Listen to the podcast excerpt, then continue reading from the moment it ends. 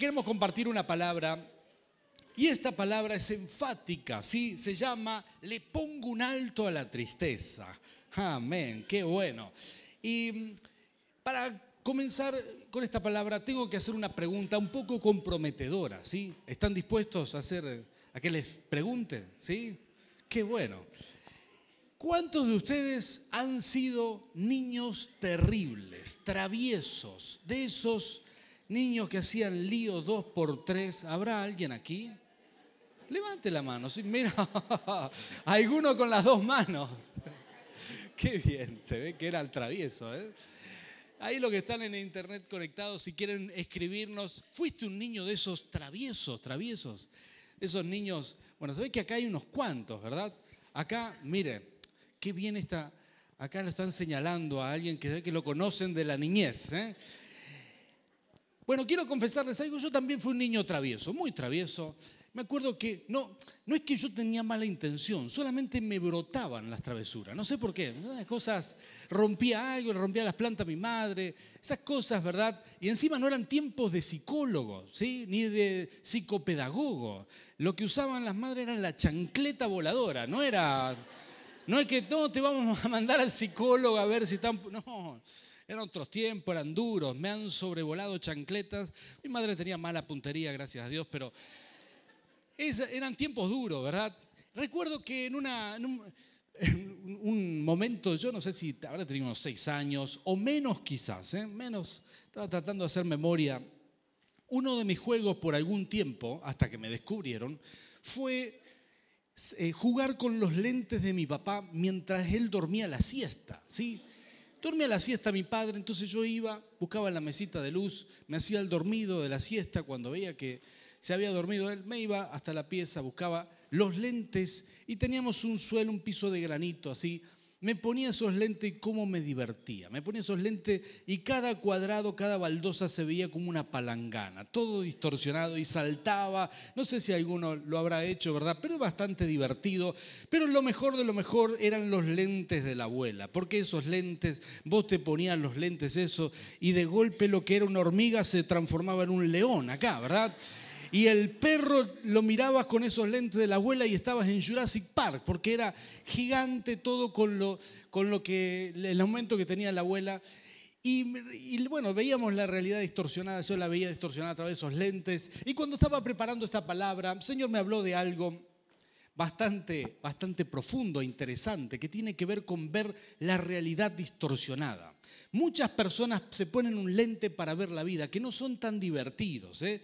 Atención con esto, porque algunos se ponen el lente de las finanzas. ¿sí? Todo lo ven a través de las finanzas, sobre todo lo ven a través de su propio estado financiero. Si está bien financieramente, se sienten bien. Si están mal financieramente, se sienten mal. ¿Conocen a alguien así? ¿Conocen a alguien que le afecta mucho su vida financiera? De hecho, estos generalmente son hombres, ¿eh? Los hombres nos afecta más.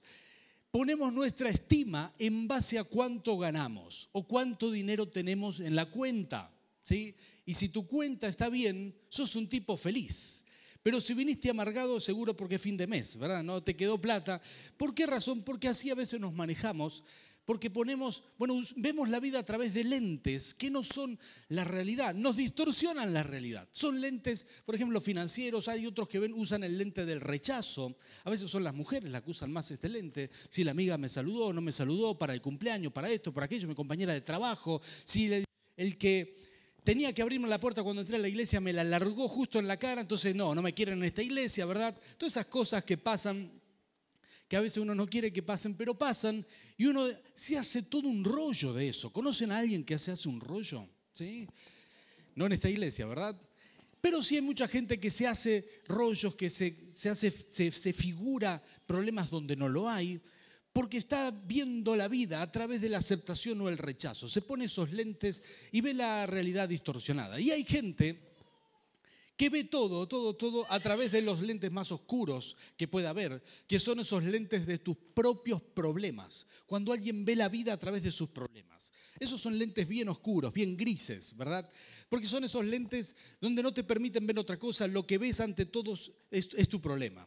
Y aunque tengas una excelente familia, una buena esposa, un buen esposo, buenos hijos, lo tengas todo, cuando tenés ese problema y, lo usás como lentes, aún mirás a tus hijos y no los podés disfrutar porque los ves a través de tu problema. Tenés un problema que quizás es financiero, quizás es laboral, no lo sé, pero ahí estás mirando la vida a través de esos problemas. Y a veces nos pasan esas cosas y esto es lo más humano que hay. ¿sí? Es bastante normal vivir de esa manera. Y hoy yo tengo una palabra del Señor que nos va a ayudar a ponerle un alto a la tristeza, sacándose esos lentes que distorsionan la realidad para poder ver las cosas tal cual Dios las creó. ¿Cuántos dicen amén a esto?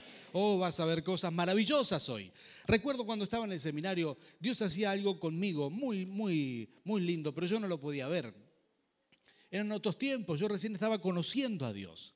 Recuerdo que trabajaba por mi cuenta y cuando tenía que rendir, justo en esos días, me quedaba sin trabajo por unos días, pero no me quedaba sin dinero, sin provisiones, solamente unos días sin trabajo, tres, cuatro, cinco días. Y eran los días perfectos para estudiar, porque me había quedado sin trabajo, tenía el examen, perfecto. Pero yo estaba tan preocupado, tenía esos lentes de preocupación puestos para mirar todo. Y tenía mis hijos pequeños, Emanuel era un bebé, eh, un niño de un año, dos años, Nicolás era un bebé. Y en vez de disfrutar mis hijos, mi esposa y todo lo que tenía, y hasta el tiempo para poder estudiar esos días, estaba preocupado. En vez de quedarme a estudiar, salía a buscar trabajo, salía a hacer esto, salía, estaba afanado. Y a veces los hombres hacemos eso, ¿verdad? En vez de ver lo que Dios está haciendo con nosotros, salimos a tratar de, de que con nuestras propias manos logremos cambiar la realidad. Y yo recuerdo que en esos tiempos cada vez que terminaba el examen final volvía a tener trabajo, hasta que un día me di cuenta que era Dios el que hacía esto, me estaba dando el tiempo para estudiar, me daba la provisión, me daba todo, pero yo no lo podía disfrutar, porque la preocupación me consumía. Hoy trato de vivir la vida de otra manera, de aprender a descansar en Dios. Porque cuando uno tiene esos lentes, generalmente ve todo gris, ve todo triste y no puede ver la vida tal cual es. Yo quiero decirte esto, hoy Dios está en el cielo gritando desde el cielo que nos quitemos cualquier lente que distorsiona nuestra realidad para que podamos ver dos cosas, que de todos tus problemas Él te va a ayudar. Y la segunda cosa es que Él está mucho más cerca de lo que te imaginas. ¿Cuántos dicen amén a esto? Hoy yo quiero contarte una historia de la Biblia muy, muy, muy buena, muy agradable para mí. Es una historia de una viuda. Ni el nombre aparece en la Biblia, porque aparentemente no está puesto el foco en ella, en esta historia. Esta historia de la Biblia está narrada en el Antiguo Testamento, en los tiempos de Elías, el profeta, el gran profeta, y en los tiempos donde el reino de, Dios, el, reino de Israel estaba dividido entre Judá e Israel. Y lo que voy a contar ahora, ¿cuántos de ustedes les gusta leer la Biblia? Levánteme la mano. Gloria a Dios por los tres hermanos que les gusta leer la Biblia. Le vamos a animar a que lea Primera de Reyes, capítulo 17. Tremendo pasaje, una historia muy linda. Era el tiempo del rey Acab. Acab Acab no sabía elegir mujer, ¿sabían ustedes?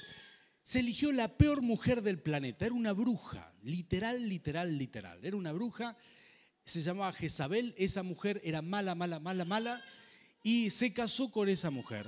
Entonces todo el reino de Israel estaba influenciado por la esposa de este rey, quien dijo, un día tuvo una de esas decisiones, este, esas decisiones bien locas y torpes, ella dijo, vamos a adorar a nuestro, al Dios que, yo confío, era un demonio, Baal. Dice, vamos a adorar a Baal, al Dios de la fertilidad, el que nos da el alimento cada día. Y Dios de los cielos dijo, así que vos querés adorar a Baal, entonces yo voy a cerrar el cielo y no va a llover más, no voy a dar una bendición sobre la tierra hasta que se arrepientan. Esto fue lo que dijo Dios. Entonces hubo una sequía. Ustedes se imaginan tres años sin llover. Yo cuando llegué aquí a vivir a Mendoza, 2006, casi un año entero sin llover, porque Mendoza suele ser, bastante seco, ¿verdad? Y no lo podía creer. Y cuando pasan tantos meses sin llover, el, el suelo se hace como, como talco, ¿verdad? Todo, digamos, todo, todo cambia, el paisaje cambia, las, las plantas están tristes, empiezan a morir. Imagínense tres años de sequía. Ahora, Elías, como era un siervo de Dios, y Dios cuida a sus hijos, ¿cuántos dicen amén a eso? Él la pasó bien esos tres años. Dice que Dios lo llevó a un arroyo, uno de los pocos arroyos que quedaban en ese tiempo de sequía, y lo puso a Elías ahí. Y Elías le dice, bueno, Señor, tengo agua para tomar, pero ¿qué voy a comer aquí? No hay nada alrededor. Entonces ahí Dios inventó algo que usamos muy a menudo, se llama delivery. ¿Sabían ustedes? Lo inventó Dios ahí, dice que le mandó los cuervos para que le traigan comida a domicilio todos los días. Así que él marcaba el WhatsApp del cuervo y le traían, cuando había un argentino cocinando un asadito, se daba vuelta, pasaba el cuervo, le arrebataba unas costillitas y se las llevaba a Elías. Y así Elías pasó esos años muy bien hasta que un día hasta el arroyo se secó. No había más agua, no había más comida, no había más nada. Entonces Elías le dice, Señor, ¿y ahora qué hacemos? Pero como Dios se ocupa de sus hijos, ahí ustedes dicen amén. Entonces sucede lo que vamos a leer a continuación. Dice que Elías recibe una orden de Dios, porque Dios está mirando la economía global, está mirando los reyes, los profetas, pero está mirando a cada uno de sus hijos y su situación personal. Y había una viuda ahí, una viuda que ni el nombre tenemos en la Biblia, pero Dios también la estaba mirando a ella, porque de cada uno de nosotros se ocupa el Señor, de cada uno de nosotros. Él la estaba mirando, vio que esa viuda estaba muy preocupada y quizás ella vivía de esta manera que yo te estaba hablando antes. Todo eh, lo miraba a través de los lentes de sus propios problemas. Entonces ella estaba afligida. Y vamos a leer juntos esta palabra. Si podemos poner en pantalla Primera de Reyes, Primera de Reyes capítulo 17, versículo 8 en adelante. Esto es lo que Dios le dijo cuando tuvo que darle provisión al profeta. Le dice, entonces la palabra del Señor vino a él con este mensaje. Ve ahora a Zarepta de Sidón y permanece allí a una viuda de ese lugar le he ordenado, por favor recuerden esto, díganlo conmigo, le he ordenado. Esto es importantísimo. Dios le ordenó a la viuda, le he ordenado darte de comer. Así que Elías se fue a Zarepta. Al llegar a la puerta de la ciudad, encontró una viuda que recogía leña. La llamó y le dijo, por favor, tráeme una vasija con un poco de agua para beber. Mientras ella iba por el agua, él volvió a llamarla y le pidió, tráeme también, por favor, un pedazo de pan. Tan cierto como, como que vive el Señor, tu Dios, ahora diga conmigo, el Señor, tu Dios. Miren cómo contesta esta mujer. ¿eh?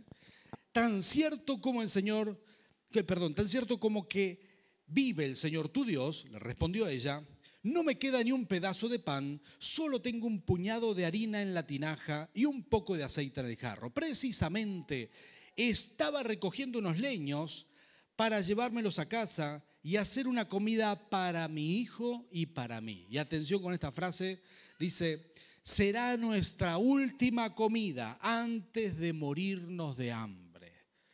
Miren ustedes cómo estaba planificando esta mujer. Dice versículo 13, no temas, le dijo Elías, vuelve a casa y haz lo que pensabas hacer, pero antes prepárame un panecillo con lo que tienes y tráemelo. Luego haz algo para ti y para tu hijo, porque así dice el Señor, Dios de Israel, no se agotará la harina de la tinaja ni se acabará el aceite del jarro hasta el día que el Señor haga llover sobre la tierra. Yo declaro en el nombre de Jesús que no se acabarán los víveres de nuestra alacena, no se agotará el dinero en nuestras cuentas, porque Dios es poder. ¿Cuántos dicen amén a esto? Esta palabra es tremenda, es tremenda y me muestra el amor que Dios tiene sobre esta viuda. Que si bien parece como si esto fuera una película, las tomas principales estarían sobre la vida de Elías. Pero atención, Dios también está mirando a esta viuda. Y si uno presta atención, él ya no solamente la estaba viendo, veía su necesidad, veía a su hijo, veía que durante esos tres años habían sobrevivido como pudieron y Dios le estaba tratando de hablar. De hecho, le había hablado posiblemente de alguna manera. Dice que Dios le habla a Elías, le dice, Elías, anda con esta viuda porque yo ya le di una orden. Tiene una orden de parte mía, él ya le había hablado se había buscado la manera el Señor de enviarle un profeta, de enviarle a alguien, pero Dios le había hablado a esta viuda para que le diera de comer a este profeta. Me encanta esta palabra porque aquí yo veo algunas cosas que son muy importantes. Esta mujer tenía ese lente de la negatividad, no podía ver otra cosa sino solamente su problema. Solamente veía que no tenía dinero para comprar, que no había más comida en ningún lado, aunque tuviera todo el dinero del mundo, ya nadie tenía comida. Y esto era un caos total, un caos social, y que ella y su hijo estaban a punto de fallecer, no había alternativas. Y, y con ese lente ella veía la realidad, veía, o mejor dicho, distorsionaba la realidad. A veces hacemos esto, y esto es muy humano, como te lo dije recién. Ella no podía ver que Dios estaba ahí, tratando de gritarle, estoy aquí, estoy aquí, estoy aquí. Estoy cuidándote, estoy tratando de llamar tu atención hasta que Dios le tiene que enviar al fin al profeta Elías, ¿verdad? Pero de esto yo aprendí mucho. Cuando tengo un problema ahora, ahora, no fue siempre así. Ahora, cuando tengo algún problema, algo que me supera, algo que simplemente no puedo hacer en mis fuerzas, digo, bueno, Señor, esto lo entrego a ti. Si es verano, si, es, si son los, los días lindos, como estos días, generalmente salgo al patio a la mañana que ya el sol sale muy temprano y hablo con el Señor y le digo, Señor, sé que me estás mirando, estoy seguro de que estás ahí. Sé que de mis problemas tú ya te enteraste primero, porque no se cae un cabello de nuestra cabeza que el Señor no lo sepa. No, nada, nada se escapa. Ahora yo puedo decir esto con mucha paz. Si es invierno, tengo un lugar en mi casa donde me arrodillo, digo, Señor, acá te entrego mis cargas, pero no siempre fue así. A veces yo quise luchar en mis fuerzas, quise sobreproteger, quise abrazar a los míos y decir, no, yo quiero hacerme cargo de esto, quiero pelear. Pero cuando Dios está en el asunto, cuando tus fuerzas no, no te alcanzan, ahí es donde debemos aprender a depender, a confiar debemos aprender a soltar. Y de esto yo te quiero hablar hoy. Porque esta mujer estaba casi depresiva, estaba muy negativa, estaba muy mal. La forma en que contesta, la forma en la que expresa, revela lo que había en su corazón. Ella miraba la vida de una sola manera, tenía excelente y era absolutamente negativa. Y yo quiero que juntos hoy aprendamos esto, porque es una lección de vida fantástica. Si uno logra sacarte, sacarse excelente de la tristeza, vas a ver a Dios mucho más cerca de lo que te imaginabas y vas a estar mucho más propenso a ver milagros de multiplicación en tu propia casa. ¿Cuántos están interesados en esto? Yo quiero compartirte tres pasos o tres consejos de alguna manera que, que esta viuda nos enseña a través de sus, de sus errores y de sus buenas y de, y de sus aciertos. Número uno, abraza cualquier orden que Dios te dé. Dice la palabra que Dios le había dado una orden. De alguna manera Dios se había comunicado con ella, una profecía, un sueño, algo. Y en medio de su escasez, Dios le había dicho, hija mía, no solamente vas a comer vos y tu hijo, sino que vas a darle de comer a otros. Ahora, qué difícil es agarrar una palabra de esas cuando todas tus circunstancias alrededor hablan de lo contrario. Es muy difícil creer a Dios cuando todo te habla de lo contrario, lo contrario. Es decir, hay escasez, hay falta de provisión, pero ¿sabes qué? Cuando Dios te da una orden, habla de propósito. Diga conmigo propósito porque Dios tiene un propósito para ti. Dios tenía un propósito para esa viuda. Ella tenía que alimentar a Elías en esa temporada y parte de su propósito era ese. Dios la tenía en cuenta, Dios considera a todos porque todos tenemos un propósito en el reino de Dios. Tocale que está al lado tuyo, decirle eso te incluye. Todos tenemos un propósito, esa mujer tenía un propósito. Y aunque sea un tiempo de escasez o de vacas flacas, el propósito del Señor no se agota. ¿Cuántos dicen amén? El propósito del Señor sigue vigente, pero para poder verlo habrá que sacarse esos lentes de negatividad. Porque si vos solamente ves el problema, dejas de ver el propósito. Y ahí está el peligro más grande. Nos enfocamos en el problema, en el problema, y dejamos de pensar que somos útiles en el reino, que Dios nos quiere usar. Y sobre todas las cosas, si te quiere usar, el propósito es respaldado con poder. Diga conmigo poder. Jesús estaba ahí con la multitud. Los discípulos le, dijeron, Señor, despídelos. Son como cinco mil hombres más las mujeres y los niños. Déjalos que vayan a comprar algo. Está por cerrar eh, eh, todos, los, todos los kiosquitos están por cerrar, no hay un drugstore cerca, déjalo que se vayan, ¿sí? Aparte, el delivery no llega hasta aquí, déjalos por favor. Y, Jesús le dijo, no, momento, los miró a ellos y les dijo algo que jamás se hubieran esperado. Denle ustedes de comer, una orden, una orden sobre los discípulos, quizás la primera orden tan fuerte y ellos tuvieron que decidir qué hacer. Se miraron entre ellos y dijeron, solamente tenemos estos panes, estos peces, pero cuando hay una orden de Dios hay poder para multiplicar. Ese día comieron cinco mil, cinco mil hombres, más todas sus familias, porque hubo poder de Dios para multiplicar. Y para que los discípulos lo recuerden, dice que cada uno cargó una cesta, una cesta llena, una cesta llena de, de lo que sobró. Doce cestas sobraron y cada uno tuvo que cargar este, unos cuantos que dice que estaban lejos.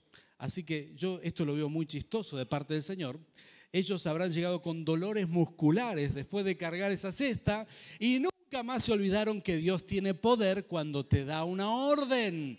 Por eso es importante recordar estas cosas. Dios tiene un propósito para ti y hay poder de Dios a tu favor. Aunque uno esté pasando un problema, aunque uno esté en escasez, aunque uno no esté bien, quiero animarte a que te, arranques de la vista esos lentes de negatividad porque el propósito está vigente y el poder de Dios también. ¿Cuántos dicen amén?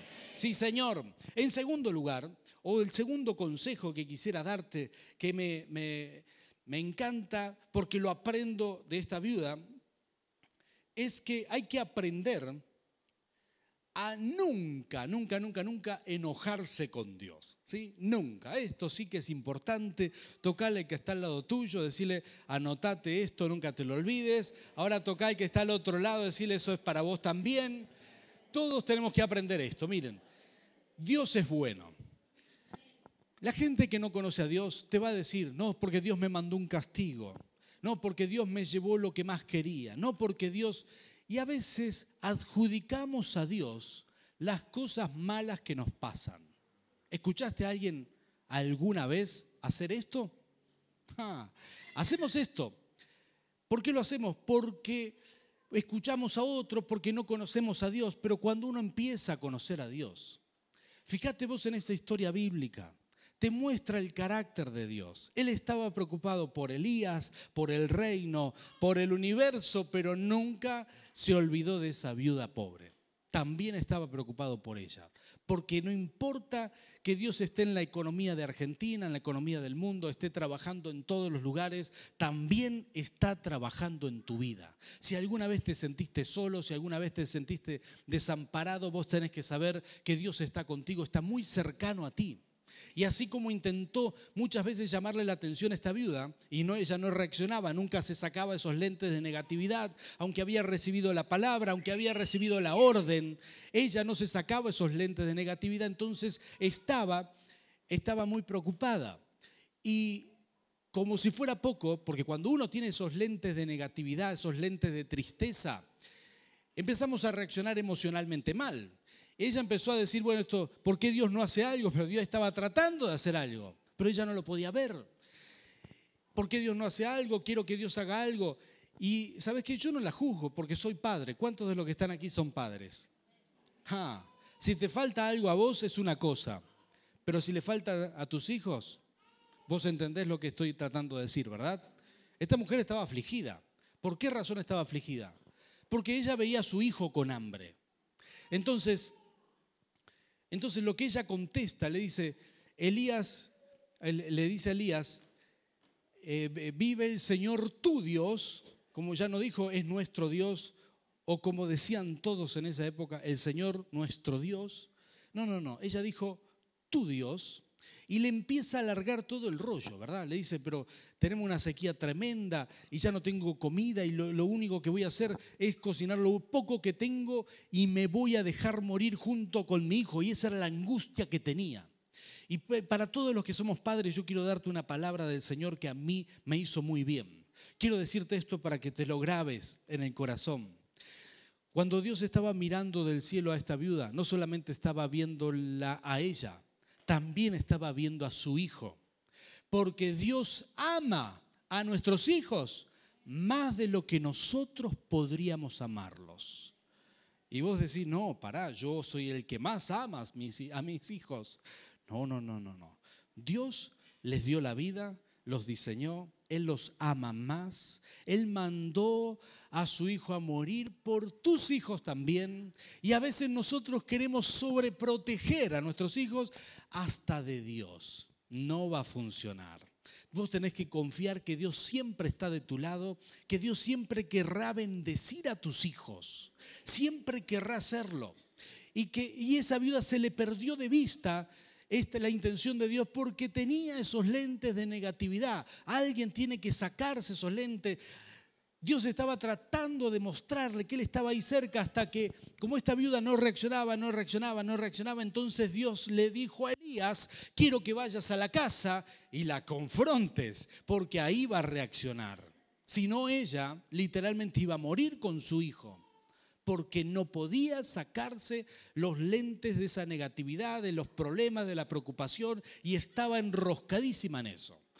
Y si el Señor te está hablando en esto, porque a veces nosotros hacemos estas cosas, nos preocupamos, nos preocupamos y mantenemos la preocupación, le damos rosca, le damos rollo. Bueno, esta mujer se había enojado con Dios. Decía, ¿por qué Dios no me, no me responde? ¿Por qué Dios no me habla? ¿Por qué Dios no me hace un milagro? Y Dios estaba ahí. Quiero decirte esto, nunca, nunca, nunca nos enojemos con el Señor. Esto es lo más torpe que hay, si me permitís la expresión, porque de Dios vendrán todas tus bendiciones. Nunca el Señor te va a mandar una calamidad, siempre te va a mandar lo bueno. La gente que no conoce a Dios y aún Satanás y los demonios siempre intenta distorsionar y hacer que que Dios sea un Dios malo, aún los religiosos, un Dios castigador. Te vamos a castigar, te vamos a disciplinar. Oh, me encanta, algunas iglesias legalistas le encantan las palabras, te vamos a disciplinar, porque Dios a quien ama disciplina. Ah, como si esto fuera la solución para todo pero alguno tendría que estudiar la Biblia y ver que la misma raíz de discipular es la raíz de disciplinar, porque significa solamente volver a enseñar, no castigar. Pero aquellos, aquellos que no conocen a Dios, están rápidos ahí para decir, no, Dios es malo, Dios es malo, Dios es malo. Y de esa manera distorsionamos la imagen de Dios. Esta viuda tenía una imagen de Dios distorsionada, estaba llenando de amargura su corazón y nada la hacía reaccionar hasta que llega el profeta Elías. Porque cuando Dios te quiere hablar, te va a hablar de una manera, de otra. Pero a lo mejor te habló suavecito, después te habló un poco más fuerte, después te gritó y si no escuchás, tarde o temprano te va a dar un cachetón, ¿verdad? Para que reacciones. Y acá viene Elías y Elías le dice, hija mía, quiero que vayas a cocinar, eh, de paso, perdón, quiero que vayas a buscar agua y de paso tráeme algo de pan. Y ella le larga todo el rollo. Elías le dice, bueno, hace tal cual como dijiste, pero cociná primero para mí y tenés que creer y confiar que mientras estás cocinando y me traigas esa comida a mí, se va a multiplicar la harina y el aceite en tu casa. Y yo quiero preguntarte esto, sobre todo los que somos padres, si harías esto, si tenés que darle a tus hijos esa comida o tenés que sembrarla en el reino, ¿qué harías? Porque aquí, aquí estás, siendo confrontado, ¿verdad? Y esta mujer hizo algo que para mí es sorprendente y es maravilloso. Y si bien no pudo quitarse los lentes de la negatividad antes, ahora sí lo hizo, porque llegó un momento que ella soltó, ella se quebrantó y esta es este es el tercer consejo que yo quiero darte. Le voy a pedir a los adoradores de los instrumentos que pasen por aquí, comiencen a adorar, por favor. Pero hay que aprender a soltar lo que nos frustra, hay que aprender a soltarlo. esta mujer fue a la casa, amasó lo último que le quedaba, hizo ese pancito, ¿sí? Un pancito casero, no había panadería, ¿verdad? Era casero. Así que lo tenía calentito, veía a su hijo con hambre, ella misma tenía hambre. Pero ese pan caliente, desde su casa hasta la entrada de la ciudad, lo llevó como una ofrenda al Señor, sabiendo que era lo último que tenía. Y confiando de que Dios iba a multiplicar el aceite y la harina tal como el profeta lo había dicho, porque al fin y al cabo era una mujer de fe, como los que estamos aquí hoy.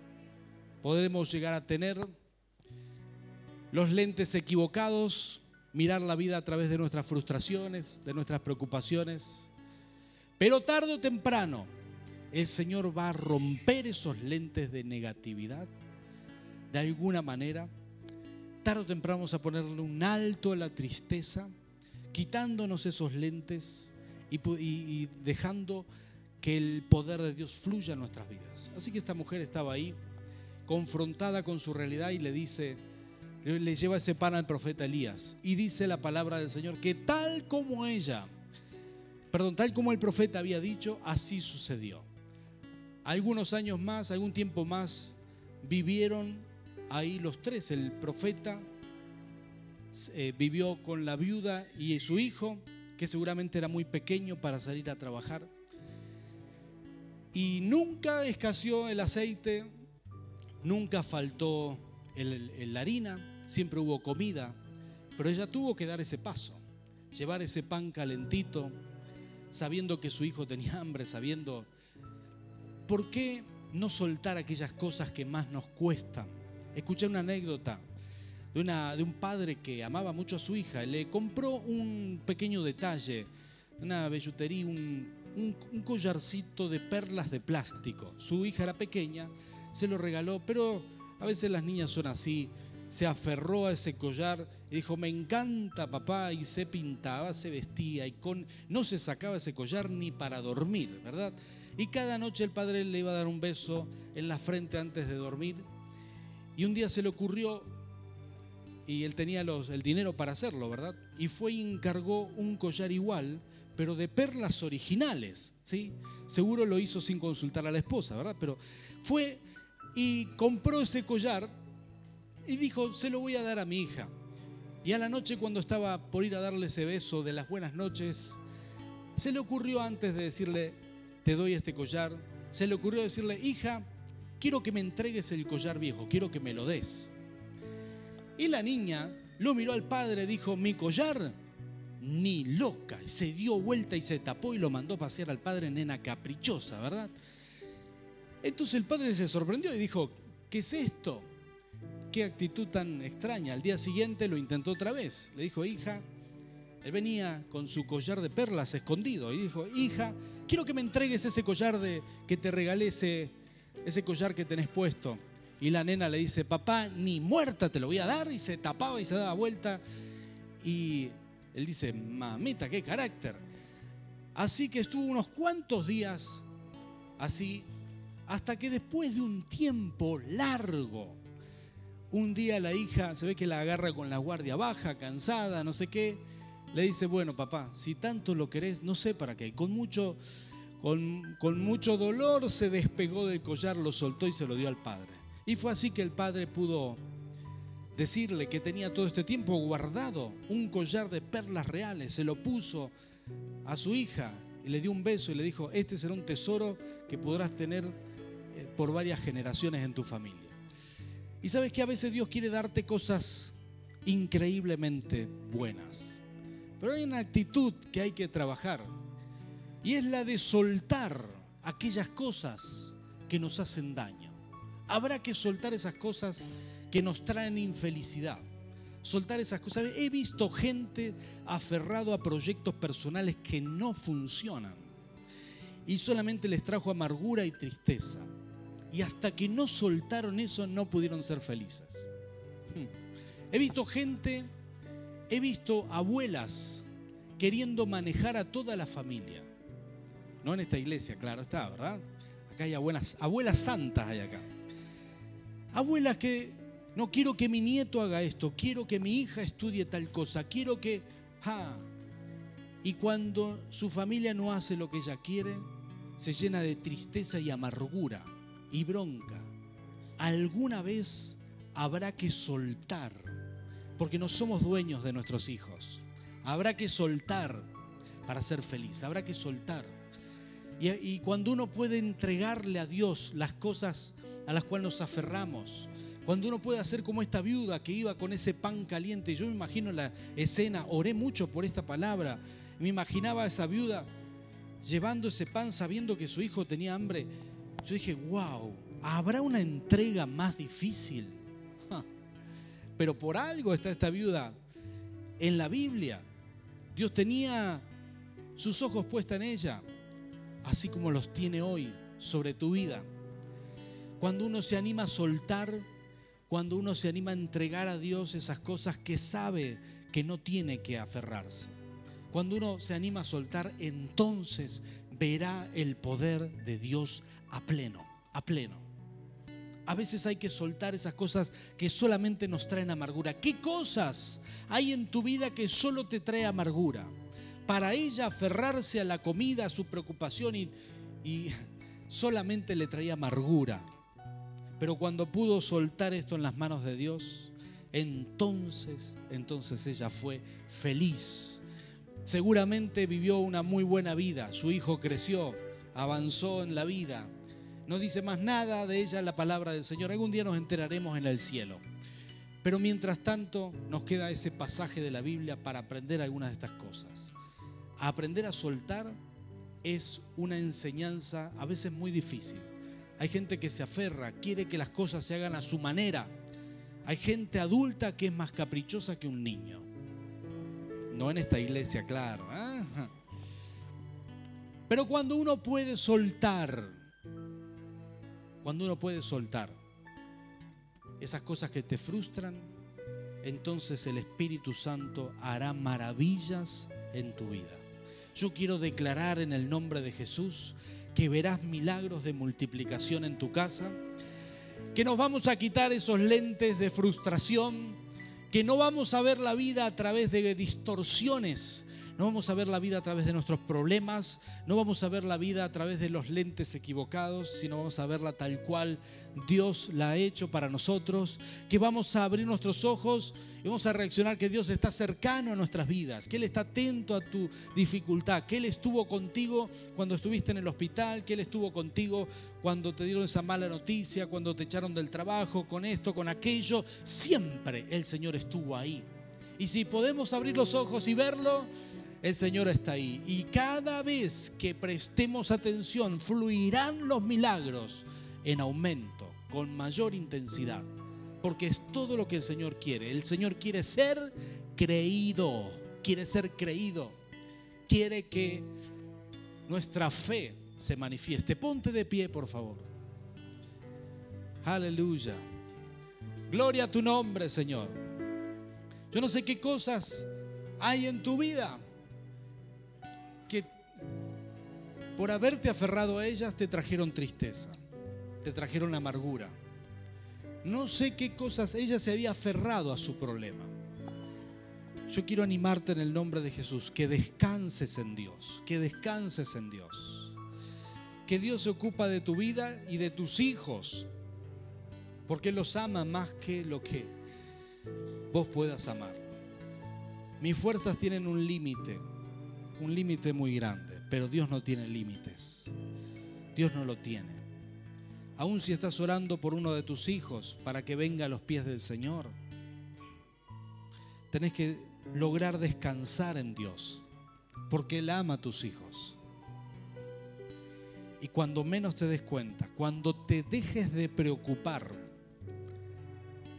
caerán rendidos a los pies del Señor. Bendito Rey, Señor, tu presencia está aquí. Señor, te adoramos en esta noche, bendecimos tu nombre, caminaremos tu, tu senda recta, haremos tu voluntad. Líbranos, líbranos de ver la vida a través de la tristeza, a través de la frustración, a través de nuestros propios problemas. Señor, líbranos de ver la vida a través de lentes que distorsionan la realidad. Te pido, Espíritu Santo, que nos hagas libre de esto en el nombre de Jesús. En el nombre de Jesús. Señor, que podamos soltar toda aquella cosa que nos ocasiona infelicidad. Señor, queremos abrazar tu diseño porque tú nos hiciste para una vida plena, para vivir felices, para vivir alegres, para desarrollar nuestro potencial, porque hay un propósito para nuestra vida, porque hay poder que nos respalda. Jesús, oh Señor, alabado seas, bendito Dios. Señor, intercedo por cada uno de mis hermanos, que tú los bendigas hoy, Señor.